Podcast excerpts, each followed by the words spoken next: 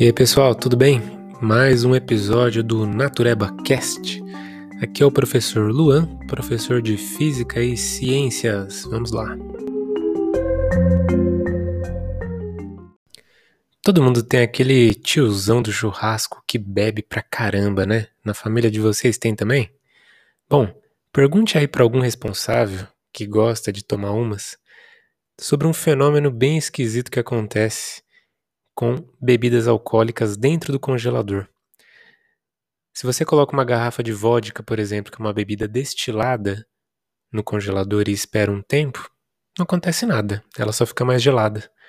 Agora, se você põe uma garrafa de cerveja e espera um determinado tempo, a garrafa estoura. Por que, que será que isso acontece, hein? Hoje a gente vai ver o motivo disso e a relação desse fenômeno com o congelamento dos lagos.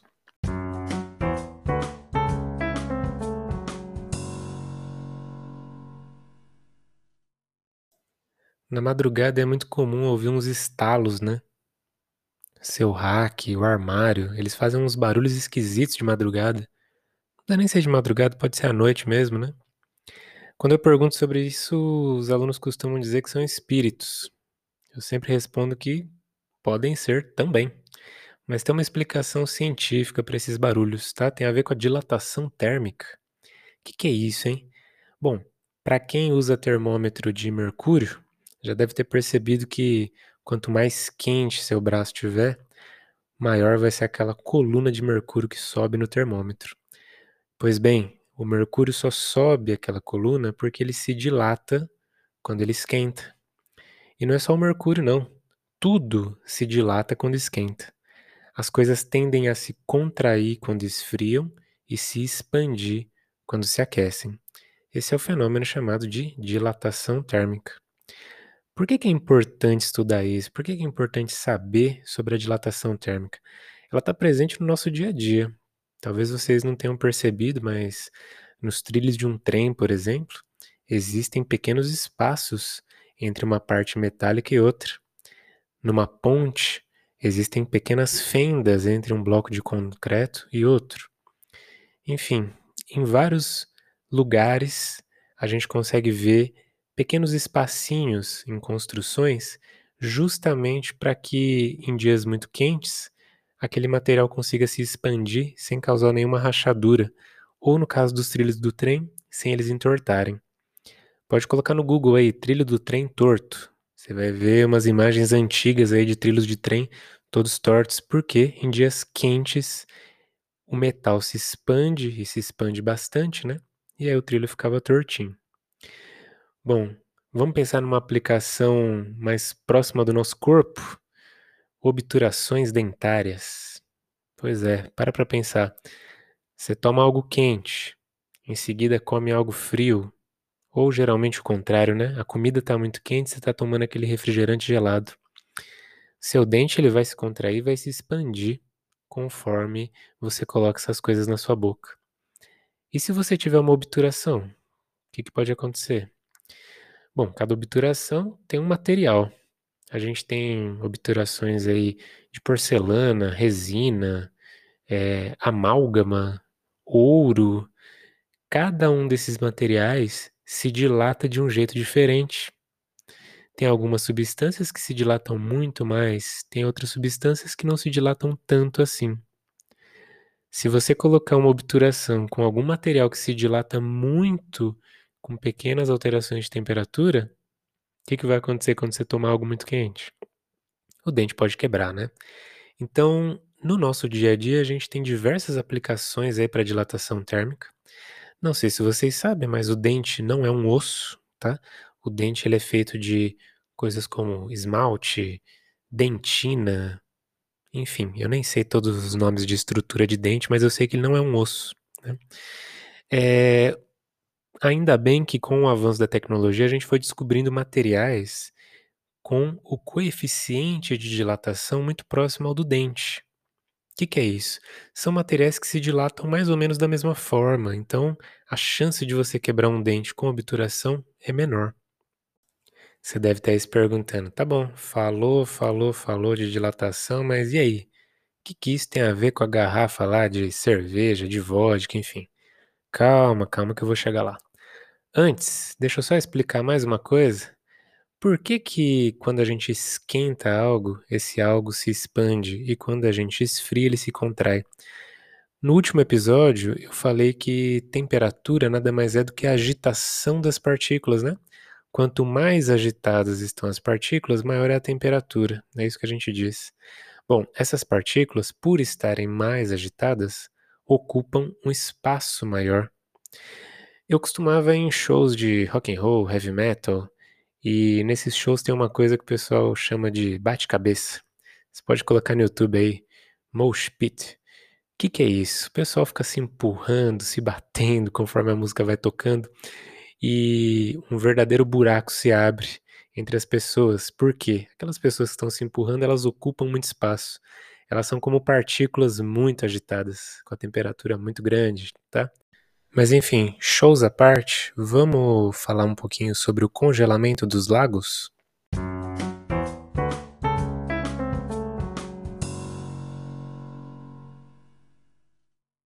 A água é uma substância incrível e muito misteriosa. É, cobre boa parte do planeta, cobre boa parte do nosso corpo e tem alguns comportamentos que são muito diferentes em relação a outros líquidos. Imaginem isso: existem vários líquidos, várias substâncias no universo que se comportam de um jeito. A água é o único líquido que se comporta de um jeito diferente. Para esses comportamentos diferentes, a gente usa um termo, anomalia ou, como no caso que eu vou explicar agora, comportamento anômalo.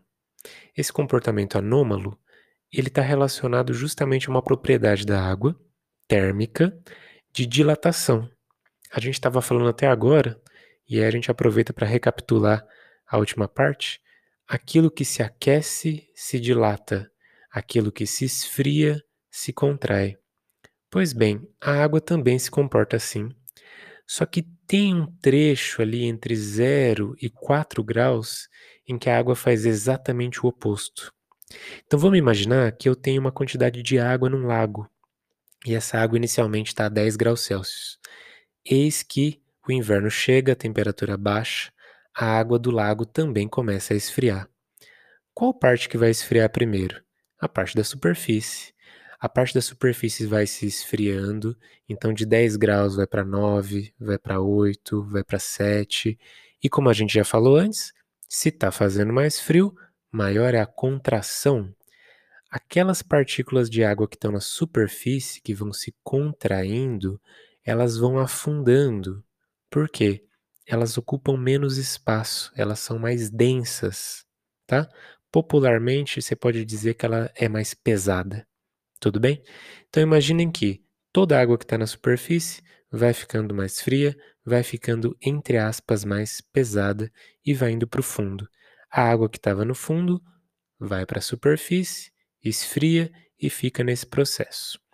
Chega uma hora em que a água que está ali na superfície, 4 graus Celsius, ela deixa de contrair e conforme a temperatura vai diminuindo, 4, 3, 2, ao invés de contrair, ela se expande, ou seja, ela permanece na superfície. Quando chega em zero graus, a água congela, e abaixo de zero graus o comportamento volta ao normal. Conforme a temperatura vai diminuindo, ela vai contraindo. O incrível aqui é o seguinte: esse comportamento dela é perfeito, é maravilhoso. A natureza é uma coisa linda. Pelo fato da superfície congelar, o restante do lago não congela. O gelo é um ótimo isolante térmico. Se vocês pesquisarem no Google iglu, vocês vão ver que tem umas casinhas de gelo lá no Ártico. Em desenho animado tem isso também, né? Não é à toa.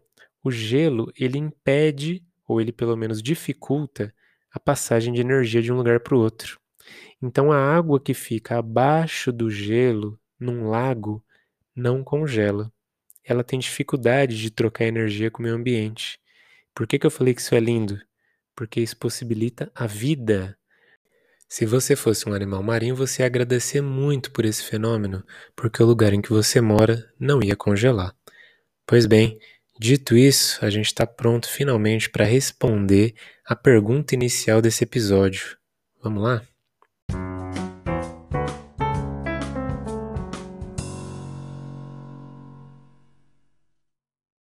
Bom, agora ficou fácil, né? Depois que a gente falou tudo isso, eu acho que não é difícil concluir o porquê que as garrafas de cerveja estouram e as de vodka não. A cerveja tem muita água e pouco álcool. Se ela tem muita água, quando ela começa a se esfriar, chega ali na temperatura de 4 graus Celsius e a temperatura continua diminuindo, bom, o líquido que está ali dentro se expande, a garrafa estoura.